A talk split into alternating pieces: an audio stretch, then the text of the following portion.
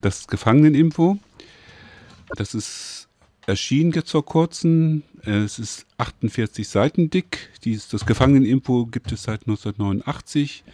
Ist in dem letzten großen kollektiven Hungerstreik der Gefangenen aus der RAF und des antiimperialistischen Widerstands hat sich das gebildet, um einfach Gegeninformationen ähm, zu, damit die Forderungen also auch transparent werden. Also das Problem, was heute ja auch noch weiter existiert. Es hieß damals Hungerstreik-Info, später Angehörigen-Info und eben in diesem Jahrhundert ähm, Gefangeneninfo. Ähm, wir hatten ja eben ganz viel schon über 129b geredet. Das ist auch der Schwerpunkt dieser Ausgabe. Es gibt ähm, zum einen was zu dem Kurzbericht zu dem Prozess gegen die drei Antifaschisten und ähm, Sozialisten, also Özgül, Emre, Isan Cepelik, also den Musiker, worüber wir eben gerade kurz gesprochen hatten oder länger gesprochen hatten, entschuldigt, und Serkan Köpeli. Serkan hat auch eine, eine lange äh, Prozesserklärung abgegeben, die wir auch abgedruckt haben. Und es gibt einen Aufruf, der von, der von Anwältin initiiert worden ist, äh, die, die, den Paragraphen 129, 129a und b abzuschaffen. Des Weiteren ähm, befassen wir uns äh, mit Inlandsthemen. Ähm, Rolf Heißler, ein ehemaliger Militanter aus der RAF, ist im äh, Mai gestorben. Es gibt zum einen einen kurzen Bericht zu, zu der Beerdigung und eben auch, äh, ich persönlich hatte auch Kontakt, als er sich im Knast befand und äh, habe einfach so ein bisschen geschaut, wie die Besuche waren. Des Weiteren haben wir auch kurz den Namen von Katharina Hammerschmidt schon ähm, erwähnt. Es gibt eine Rubrik bei uns, die, das heißt Militante sind, sind unsterblich, wo wir einfach immer so Eckdaten von diesen Gefangenen mit einem, möglichst mit einem Foto, damit diese äh, Genossinnen nicht vergessen werden. Und hinzu kommt noch, was auch wichtig ist, es gibt ja sehr viel es gibt sehr viel über, über die Geschichte des bewaffneten Kampfes, vor allem der RAF, aber sehr viel Müll. Wir sagen einfach bürgerliche Geschichtsschreibung und wir haben versucht, einige Filme, einige äh, Bücher, ähm, einige Radiointerviews, die authentisch waren, einfach mal einen Überblick zu bringen, damit sich Leute da auch besser äh, mit äh, auseinandersetzen können und zwar eben authentisch, eben von unten, ne, um auch, auch Hoffnung zu haben für weitere Kämpfe. Des Weiteren gibt es ähm, einen Bericht von, äh, aus Magdeburg zu, zu der Repression äh, anlässlich des 1. Mai. Wir gehen nochmal auf das Antifa-Ostverfahren gegen Lina und den äh, drei äh, Mitangeklagten, die ja, Lina ist, befindet sich auf freiem Fuß, aber äh, die sind die drei anderen sind auch verhaftet worden. Lina muss auch wieder zurück in den Knast. Und äh, es gibt äh, eine Stellungnahme zu diesem Antifa-Verfahren von einem der Angeklagten und da ist auch eine gewisse Selbstkritik drin, wo gesagt wird, wir hätten vielleicht wir hätten offensiver in diesen Prozess einwirken müssen.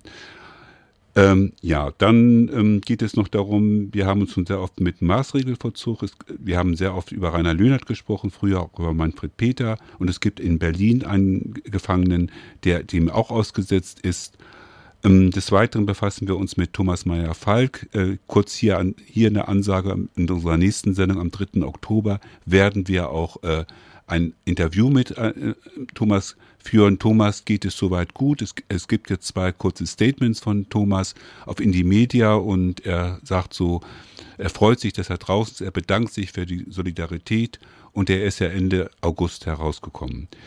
Des Weiteren international, wir hatten ab und zu auch über Alfredo Cospito gesprochen, der ja immer ein Hungerstreik war gegen diese Totalisolation. Und es gibt eine ähm, Einschätzung von äh, der Roten Hilfe Italiens, mh, die sagen, dass es ein, ein Sieg war, diese ganze Mobilisierung. Und zumindest hat sich, ist ja Alfredo aus dieser Totalisolation herausgekommen. Seine Gefängnisstrafe ist auch reduziert worden. Und das wäre nicht, wär nicht möglich gewesen, hätte es nicht diese Solidarität gegeben. Ähm, des Weiteren befassen wir uns mit den Festnahmen der Antifaschisten in Ungarn. Es gab ja in Budapest, äh, gibt es ja immer diesen Tag der Ehre, wo, wo viele Faschisten aus vielen Ländern ähm, ja, demonstrieren und da gab es einen antifaschistischen Gegenprotest und da sind zwei Genossinnen festgenommen worden und ich glaube acht Genossinnen werden gesucht in dem Zusammenhang.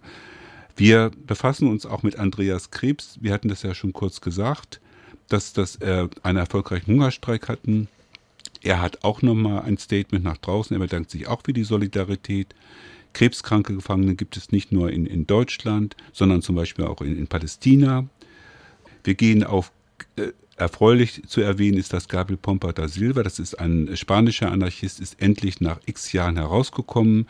Wir gehen weiter auf die Situation von Mumia Abu Jamal ein und wir haben in der, in der letzten, die letzte Rubrik im Gefangenen, wir sind ja immer die Briefe von Gefangenen. Wir haben Briefe von Andreas Krebs, wir haben einen Brief von, aus, haben Briefe von Rainer Löhnert und ja, das ist so das Gefangeneninfo. Das gibt es halt, ähm, das kann man äh, dig digital ähm, erwerben. Man kann es aber auch in linken, gut sortierten linken Buchläden oder in Infoläden bekommen. Das ist das Gefangeneninfo. Wie gesagt, es ist eine Zeitung, die gibt es seit 1989. Ich gucke nochmal in die Runde. Ähm, das ist auf jeden Fall ein wichtiges Organ und wir haben ja mitbekommen, dass jetzt Andreas Krebs das Info, Gefangeninfo zum Beispiel nicht bekommen hat. Er ist dann nicht der einzige. Musa Aschelgut, der jetzt zum Glück am 21. August entlassen worden ist. Es geht ihm soweit auch gut. Er ist in Niederlande, er hat, ist frei, auf freien Fuß und er wird wohl, hat wohl auch keinen, keinen Druck oder keine Repression für niederländischen Behörden hm, zu befürchten. So hat er uns mitgeteilt telefonisch. Und ähm, ja, er hat zum Beispiel das Gefangeneninfo auch nicht bekommen. In dem Sinne würde ich sagen, kommen wir diesmal mal zu einem Schluss. Also letztes Mal war das Interview, wurde es ja leider abgebrochen, weil hier ist die Zeitschiene immer so, dass nach einer Stunde sich dann wir sozusagen wieder offline sind, also weggeschaltet werden. Die nächste Sendung wird es am 3. Oktober geben und da kann, kann ich schon mal ankündigen, wird es auf jeden Fall ein Interview mit Thomas Meyer-Falk. Er wird sozusagen die ersten Monat in Freiheit. Das wird er so ein bisschen so berichten, wie es ihm da so ergangen ist, was so seine Erfahrungen sind. Das erstmal so in dem Sinne. Ich